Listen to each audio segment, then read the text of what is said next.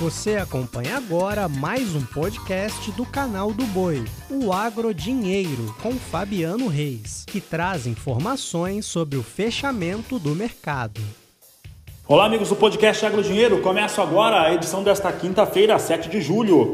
E olha só, Hoje eu falo a respeito da recuperação da soja em Chicago, sobre os números da Conab apresentados no seu levantamento nesta quinta-feira e também trago uma entrevista exclusiva com Douglas Coelho da Radar Investimentos sobre o mercado de boi gordo. Começo por soja, porque os fundamentos para o mercado voltaram à tona. Olha só, Neste momento, nós temos os investidores deixando um pouco de lado o susto com o mercado financeiro e olhando mais para as questões climáticas norte-americanas que não estão lá muito bem. Com isso, a soja hoje no mercado futuro voltou a operar acima da média móvel dos últimos 200 dias. Tem a questão de redução diária, o fator climático e também todas as expectativas com o relatório de oferta e demanda, que será apresentado no próximo dia 12. Com isso, recuperação. Posição de agosto fechou a 14 dólares 83 centes mais 4 bushel, alta de 2,56%.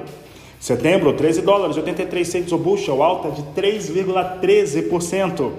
Novembro, 13 dólares 64 centos mais 6 o bushel, alta de 3,18.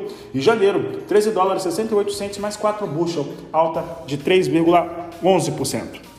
Falando agora a respeito do mercado de milho, a Conab trouxe números hoje em relação à estimativa para a campanha 2021-2022, quando estamos aí avançando com a colheita do cereal, principalmente no Mato Grosso, que lidera aí as questões de trabalho de campo. Veja só, em relação à área, ela vai mantendo 21 milhões 665 mil hectares, uma alta de 8,6% frente à área ocupada na última campanha. Produtividade total em todas as safras para a primeira, segunda safra e até terceira safra que no Brasil alguns estados praticam, fica com 88,96 sacas por hectare, uma melhora de 22,2%. A produção, segundo a Conab, 115 milhões 660 mil toneladas são os números da Conab. Esse número é ligeiramente acima do que foi informado no mês de junho. Ainda, a importação de milho deve ficar em 1 milhão e 700 mil toneladas, o consumo interno 77 milhões 180 mil toneladas e as exportações, a estimativa aumentou meio milhão de toneladas, veio para 37 milhões e 500 mil toneladas. Falo agora a respeito dos números do boi gordo, isso porque nós estamos vendo e vimos no mês de junho uma recuperação muito forte, principalmente as primeiras semanas, depois de um final de abril e maio com os números caindo muito, com grande oferta, grande descarte de animais e uma grande oferta de fêmeas para o abate. Isso fez a arroba cair bastante em todas as categorias. O mês de junho começou com uma limitação de oferta bastante expressiva e tivemos também um outro cenário, né? As escalas da indústria, ao mesmo tempo que a oferta encerra, acabando, a escala da indústria ficando cada vez menor. Enfim, as propostas melhoraram bastante, com exceção da última semana que ficaram estáveis. E eu quero saber então do Douglas Coelho, que participa do programa conosco, que participa do podcast, como que é, este cenário pode ser desenhado. Nós temos aqui uma questão de mais curto prazo, que vai apresentando, Douglas, um cenário de estabilidade, mas a tendência é você ter cada vez menos animais aqui no Brasil disponível para abate. Qual que é o seu entendimento? Boa tarde, seja bem-vindo. Muito boa tarde, Fabiano. Sempre um prazer falar com vocês. Pois é, sua introdução foi muito pertinente. Né? A gente viu uma, uma alta rápida da arroba e agora, quando a gente olha no período, nas últimas semanas, né, há praticamente uma distribuição de preço, uma estabilidade no mesmo patamar. O que a gente está vendo aqui na Radar Investimentos? Um, um, patamar sustentado e firme e talvez buscando novos patamares. Né? Por quê? Porque o principal fator né, para essa subida de preço continua bem ativo que é a alta e o apetite dos frigoríficos exportadores. A gente teve um bom desempenho das exportações em maio, um bom desempenho das exportações em junho, e o dólar agora mais próximo aí de 5,30, 5,40, né? faz com que o frigorífico exportador tenha mais fôlego, tenha apetite para poder se abastecer um pouco melhor é, de matéria-prima. Né? E esse cenário pode gerar competição de matéria-prima no mercado físico. É fato também que as escalas não estão tão apertadas quanto a gente via há duas, três semanas, né? Boa parte do pessoal está fazendo aí 18, 20, 21 de julho, né? Então não é uma escala que está da mão para a boca, como, como, o pessoal costuma dizer né? no mercado físico, mas sem dúvida, é, com a carne da exportação puxando bem e a carne do mercado atacadista mais enxuto, o frigorífico sim tem fôlego para pagar preços tão firmes quanto está vendo agora. E caso as exportações acelerem um pouco mais, ainda tem um fôlego sim para pagar um pouco mais para preencher essa lacuna das operações. Douglas, quando você fala do fôlego, eu estou pensando do fôlego existente, inclusive para subir proposta, eu estou pensando principalmente em frigorífico exportador.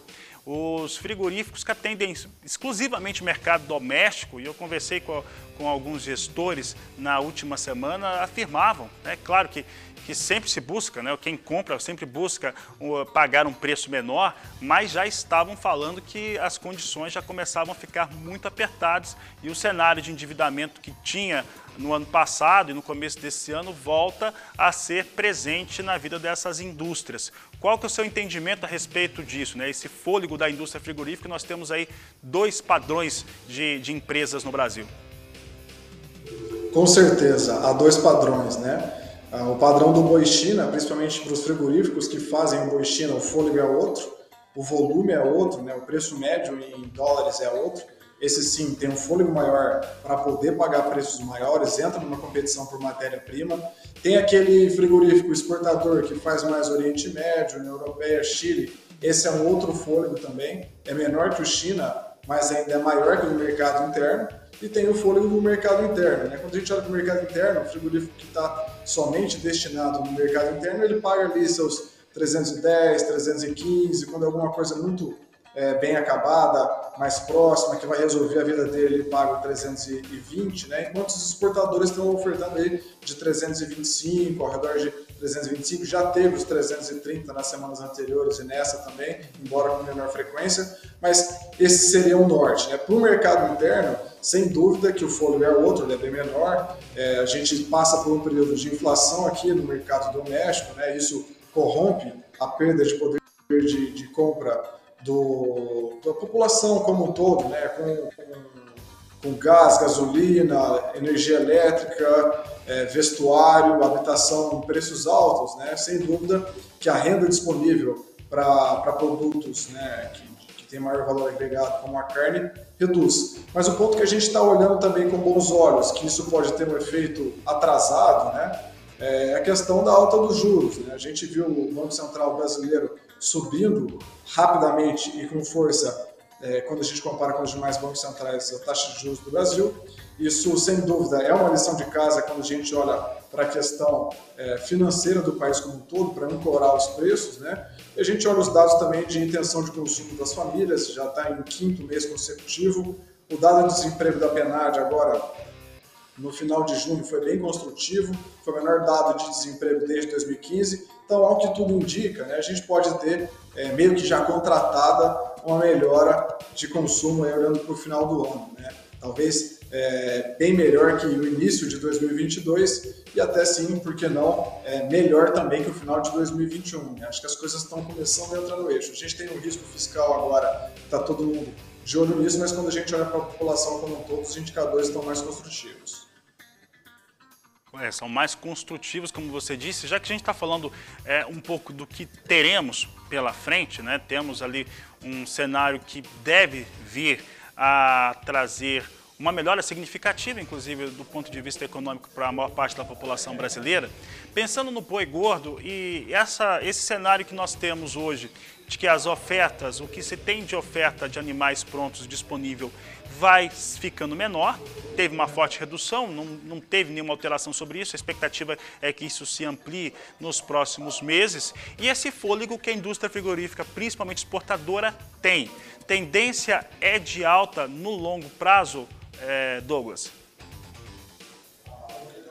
Ótima pergunta, Fabiano. Acho que pelo, pelo lado da demanda a gente já meio que deu uma, uma pitada, né? exportação é um ponto que deve ser uma boa válvula de escape olhando para 2022. A gente tem China que tem um bom apetite, a gente tem já players consolidados e a nossa exportação está indo muito bem. Para o mercado interno é possível ficar um pouco mais consultivo e agora falta fechar essa equação com a oferta para a gente dar um resultado de preço. Né? É, quando a gente olha para 2022, é, a dinâmica ali de, de, de, preço de insumo, preço do boi magro, preço de milho, né, da dieta, ele não é, essa dinâmica de preço não incentivou o confinamento quando a gente olha para julho, agosto e o comecinho de setembro. Então, na nossa visão aqui, a oferta de animais terminados nesse período, ela pode ser um pouco mais escassa que o normal e faltando, né, tendo esse buraco de oferta, os preços podem ganhar um pouco mais de tração sim, colocando, grosso modo, aí, meados de agosto como um ponto mais crucial, olhando para os meses e as dinâmicas dos preços em que não incentivaram o confinamento nesse período. Agora, é, a gente está vendo, como você bem colocou no, no quadro anterior, uma queda relevante de preços, principalmente do milho, e a reposição também está tá, tá bem atrativa. Né? Então a gente pode pensar que o confinamento, pelo menos os últimos giros do confinamento, podem ser assim, um pouco mais estimulados. Então, na nossa opinião, nos próximos meses, principalmente julho, agosto setembro, os preços do boi gordo podem ganhar uma força sim, justamente em função do confinamento que não foi estimulado para esse período, mas conforme a demanda ganha um pouco mais de tração com as festas de final do ano, recebimentos do terceiro 13 é, terceiro salário, né? Essa demanda puxa, a gente pode atender também essa demanda com uma melhora da oferta, já que o confinamento está sendo um pouco mais estimulado agora com essa queda dos preços dos grãos e também a alta do mercado futuro, que abre espaço para o pecuarista, para o confinador travar, fazer o hedge dessa boiada que vai sair mais para o final do ano. Com essas informações, eu agradeço Douglas Coelho e agradeço você também. Fico por aqui, desejo a todos um excelente final de tarde, uma ótima noite, um grande abraço e até amanhã. Você acompanhou o podcast Agrodinheiro. Para mais informações, acesse o nosso portal sba1.com. Até a próxima!